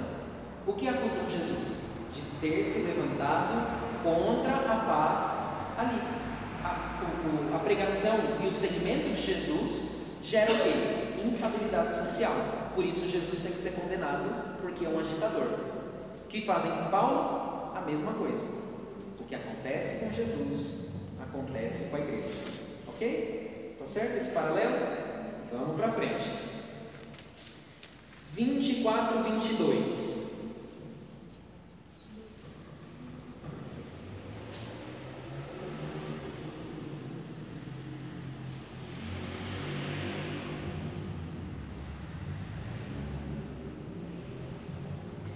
A gente não vai ler esse trechinho aqui não, mas o que eu gostaria de chamar a atenção para vocês é o seguinte: nesse trecho, do 22 ao 27, o, Paulo, ele, o que acontece aqui nessa situação? O Paulo, o Félix pede um suborno, praticamente, para Paulo. Ele diz que consegue libertar Paulo se Paulo der alguma coisa para ele, oferecer para ele. Está tentando subornar o Paulo. O Paulo não, aceita. 27, vamos ler. Passados dois anos, Félix teve como sucessor Pórcio Festo. Entretanto, querendo agradar os judeus, Félix mantivera Paulo encarcerado. Por dois anos, Paulo foi mantido preso. Lembram aquilo que eu disse? Que às vezes a gente, ah, enquanto igreja, a gente vai trocando o que é certo pelo que é conveniente? A gente vai trocando o anúncio da justiça, da verdade, para a gente se a gente estar ali próximo aos poderes do mundo. Isso acontece. Paulo sofre essa tentação. Tá? Isso acontece com ele. Pergunta se ele quer é, aceitar o suborno, mas ele diz que não. Tanto que ele fica dois anos preso, sem julgamento. Dois anos preso. Olha só que interessante. Ele não paga o suborno. Vamos para frente. 25. Aí é o momento em que Paulo vai apelar para César, tá? que eu já tinha adiantado para vocês. Por favor. Paulo. Ah, sim. É, é o momento que Paulo vai apelar para César. Mas o que eu gostaria de chamar a atenção de vocês aqui é da estrutura do julgamento. Então, eu estou passando aqui em linhas gerais para vocês o que está acontecendo na história. Se vocês lerem, vocês vão ver exatamente como está acontecendo. E aí, qual é a minha tarefa aqui? Mostrar alguns paralelos que o texto está deixando bem claro para a gente quais são esses paralelos. Vamos lá. Paulo, vamos ver, vamos ver primeiro Jesus, tá certo? Jesus. Quem primeiro se irrita com Jesus? Uma multidão. Quem prende Jesus? Uma multidão. Para quem que a multidão leva Jesus? Para quem? Não. Para quem? Imperador? Não. Meu Deus. Para quem? Pôncio Pilatos. Não. Entendi. Eu sei que vocês sabem, gente. Meu Deus. Sinédrio. Sinédrio. Leva para os sacerdotes. Prendem Jesus e levam até a casa de Caifás. Lembram disso? Tá Anás e Caifás lá reunidos, né? E aí eles prendem Jesus e levam até o Sinédrio. O Sinédrio não consegue, porque está perto da Páscoa, então o Sinédrio pode fazer nada ali. O Sinédrio tem força política para isso, mas porque está próximo da Páscoa eles vão ficar impuros, então eles decidem terceirizar o serviço. E aí, para quem que eles levam? Para o procurador romano, por duas vezes. Quem é o procurador romano? Pôncio Pilatos. Agora é Pilatos. Agora é Pilatos. Agora é Pilatos. O Pilatos não consegue resolver a situação e manda Jesus para quem? Herodes. Herodes. Pilatos lava as mãos. Quem dá a sentença de que Jesus precisa morrer? Herodes. Tá certo? Vamos para Paulo. Quem prende Paulo? Nessa história que a gente acabou de ouvir. A multidão. Para quem que levaram Paulo? Para o Sinédrio. Para o Sinédrio. Levaram Paulo para os sumos sacerdotes. Pegaram o Paulo e levaram eles para dois governadores romanos. Um deles é Félix, que a gente leu, e o outro é o. Como? Posso festa. Pôncio Pórcio Festo, isso mesmo. Isso. Toninho, não tenho Fausto aqui, ó. Pegaram o Paulo e levaram até o Fausto. Deixa o Fausto saber né? Pegam o Paulo, do, de levarem para os sacerdotes, pegam o Paulo e levam para quem? Para os governadores romanos. Duas vezes, para dois governadores. Jesus também é levado duas vezes. No final, quem dá a sentença de que ele precisa e no final das contas, que é quando Paulo apela para ir para César, porque ele viu que ele não vai ter mais jeito, para que quem quer dar a sentença ali para ele? O rei. Que em Jesus é Herodes, aqui é Agripa. Agripa. Olha só, vocês percebem que está bem em paralelo? O autor dos Atos dos Apóstolos está tentando fazer o quê? O que acontece com Jesus acontece com a igreja. Vocês percebem como está bem em paralelo isso aqui? Se Paulo passou por todas essas situações aqui concretamente, se essa foi, a gente não tem certeza. Parece que não. Com Paulo nas cartas dele, eu comentei isso com vocês uma outra vez, de que se a gente lê a, a- a biografia e o, o- vê lá quais são as datas, a cronologia da vida de Paulo, segundo as cartas que ele escreveu, não bate com a história dos Atos dos Apóstolos. Tá? O que que parece então para nós aqui? Parece que o autor está pegando os dados. Paulo foi julgado de verdade. Paulo teve que passar por tudo isso. Mas ele coloca esses, esses dados todos a seu favor. Por quê? Porque ele quer mostrar, mais uma vez, o que acontece com Jesus acontece com a igreja. Então, até nos detalhezinhos ele pensa isso. Está vendo que não é uma obra escrita por acaso? É uma obra muito bem pensada. Ele quer transmitir a fé para a gente. E ele vai usando os elementos que ele tem, inclusive desses da história, para poder fazer isso. Paulo não acredita que vai ter um julgamento justo ali na Palestina. Então é onde ele apela para César. E aí, nesse contexto, ele vai então para Roma. Ele é levado para Roma. Tá certo? Vamos para finalizar esse livro? Uhum. Vamos dar mais um salto. Ok? 27.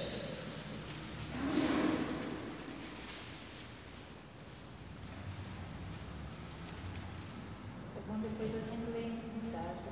Isso, é, isso é uma coisa importante, tá? Eu estou avançando aqui é, para a gente poder concluir tudo certinho para vocês entenderem. Mas qual é a tarefa que vocês têm agora terminando o curso?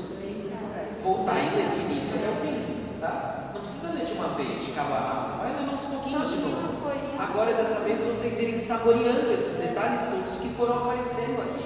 E você vai falando, nossa, apareceu isso daqui, e vai repetir lá na frente, olha que legal. E você vai perceber na história, certo? Isso é importante. Vamos ver ali a partir do 9, por favor. Então, olha só. Vão, decidem sair com Paulo para Roma e vão de barco. Versículo 9. Transcorrido muito tempo, a navegação já se tornava perigosa, também porque já tinha passado um jejum. É a festa que até hoje os judeus celebram, que a gente ouve falar, chamado Yom Kippur. É a festa, é o único dia de preceito de jejum dos judeus, que eles fazem o, o, o jejum propriamente dito, que é o dia da expiação, é o dia do perdão. Tá? É uma festa que eles celebram até hoje. Paulo então tentou adverti-los, versículo 9 ainda. Não, vamos para o 10. Amigos, vejo que a viagem está em vias de consumar-se com muito dano e prejuízos, não só da carga do navio, mas também das nossas vidas. O centurião, porém, deu mais crédito ao piloto e ao armador do que o que Paulo dizia. O porto, aliás, não era próprio para se invernar. A maioria, pois, foi da opinião de que se devia zarpar dali para ver se poderiam chegar a Fênix. Este é um porto de Creta, ao abrigo dos ventos sudoeste e noroeste. Ali poderiam passar o inverno. Olha só que interessante. Vamos ver aqui que momento continua. Versículo 15.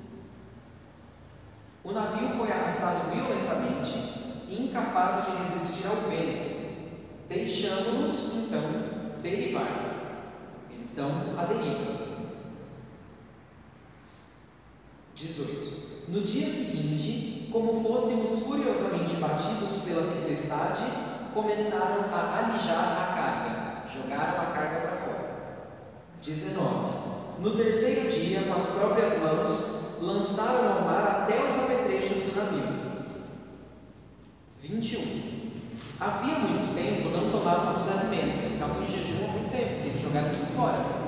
Então Paulo de pé no meio deles assim falou: Amigos, teria sido melhor vocês terem me escutado. Eu avisei.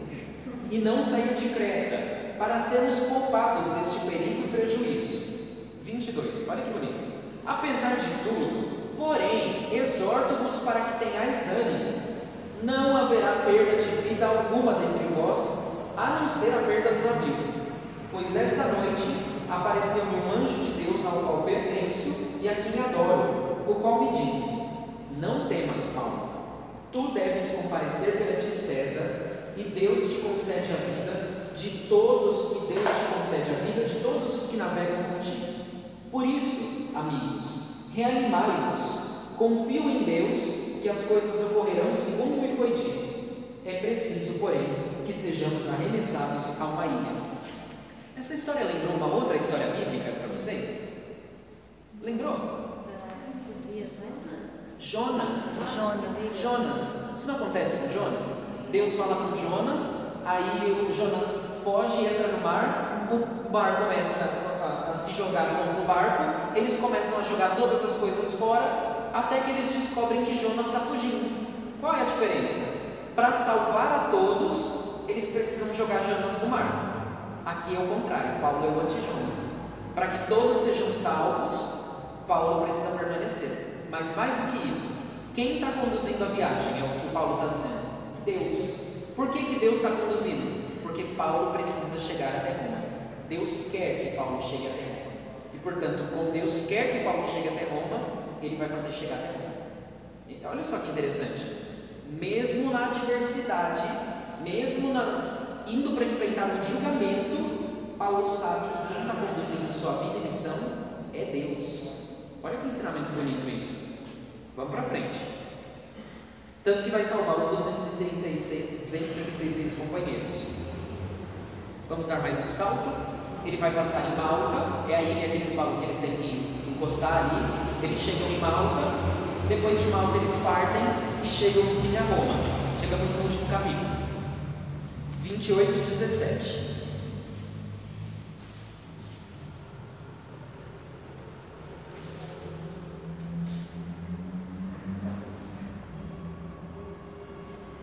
Então Paulo já chegou a Roma. Três dias depois, convocou os principais entre os judeus. Então Paulo faz a mesma coisa em Roma, mesmo indo para julgamento, ele faz a mesma coisa que ele fez até então. Vai primeiro pregar para os judeus. Tendo eles comparecidos, assim falou-lhes: Meus irmãos, embora nada tenha feito contra nosso povo, nem contra os nossos costumes dos nossos pais, desde Jerusalém fui preso e, como tal, fui entregue às mãos dos romanos. Tendo me interrogado judicialmente, eles quiseram soltar-me, porque nada havia em mim merecesse a morte. Como, porém, os judeus se opunham, fui constrangido a apelar para César, não porém como se tivesse algo do que acusar minha nação. Por esse motivo é que pedi para ver-vos e falar-vos, pois é por causa da esperança de Israel que carrego essa corrente. Eles então disseram: Quanto a nós, não recebemos a teu respeito carta alguma da Judéia, e nenhum dos irmãos que aqui chegaram comunicou ou relatou algo de mal acerca. Desejamos, porém, ouvir de tua boca o que pensas, porque relativamente a esta seita, é do nosso conhecimento que ela encontra em toda parte oposição. 23. Marcaram um dia, pois, com ele, e vieram em maior número encontrá-lo em seu alojamento. Ele lhes fez uma exposição, dando testemunho do reino de Deus e procurando persuadi-los a respeito de Jesus, tanto pela lei de Moisés quanto pelos profetas. Isto desde a manhã até a tarde.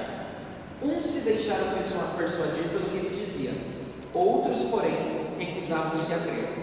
Estando assim discordantes entre si, eles se despediram enquanto Paulo dizia uma só palavra. Vamos lá para o 28.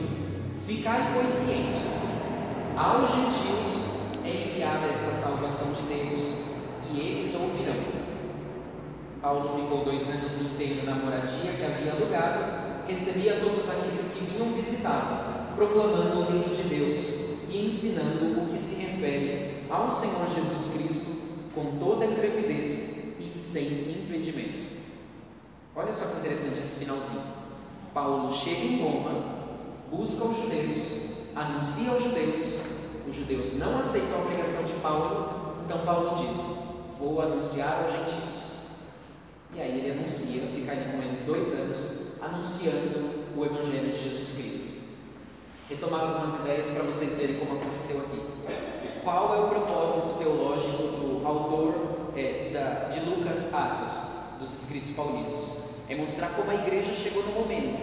Que momento que a igreja estava? No momento que a igreja estava anunciando o Evangelho para os gentios e não só para nós, para os judeus. Ficou claro isso para vocês? Perceberam como isso acontece? O autor cumpriu a função dele? Ficou claro para nós que foram os judeus que não foram aceitando. Paulo tentou, Pedro tentou, mas eles não foram aceitando. Outra proposta teológica é mostrar para nós como que essas pessoas vão sendo inseridas dentro do povo de Deus.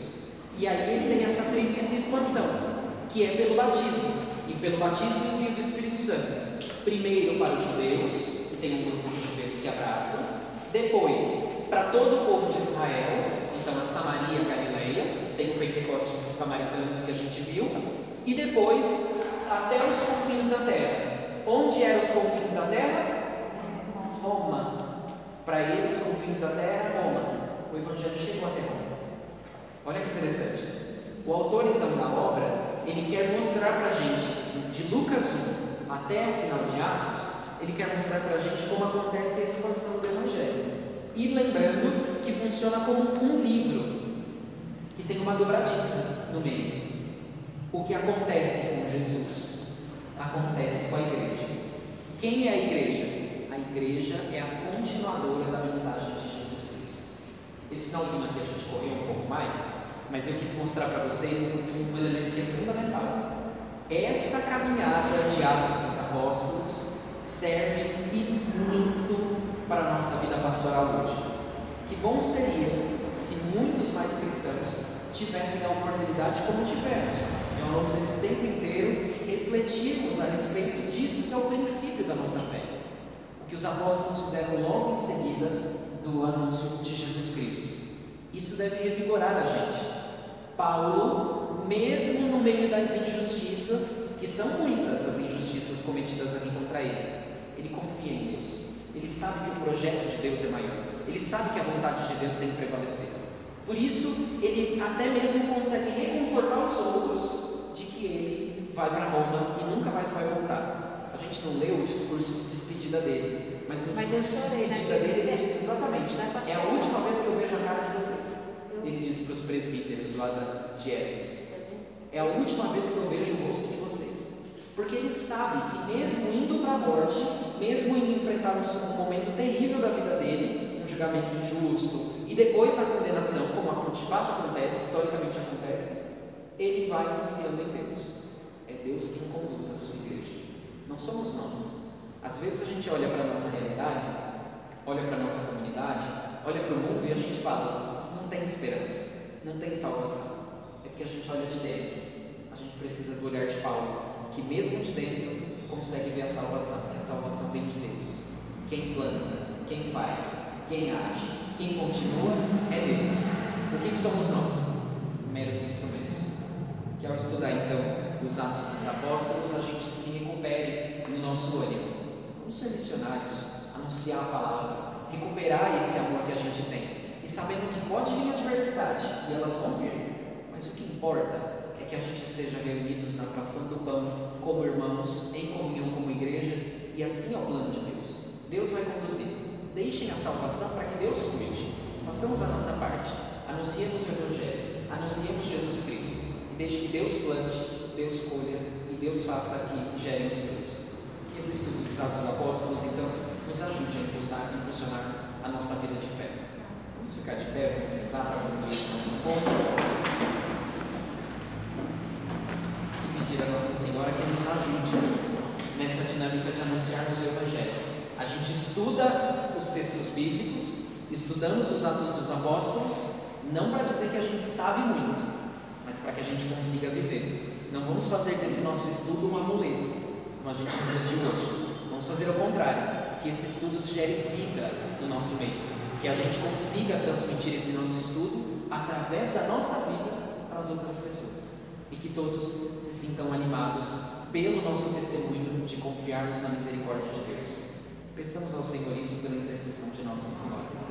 Ave Maria, cheia de graça, O Senhor é convosco, bendita sois vós entre as mulheres, bendito é o fruto do vosso ventre, Jesus.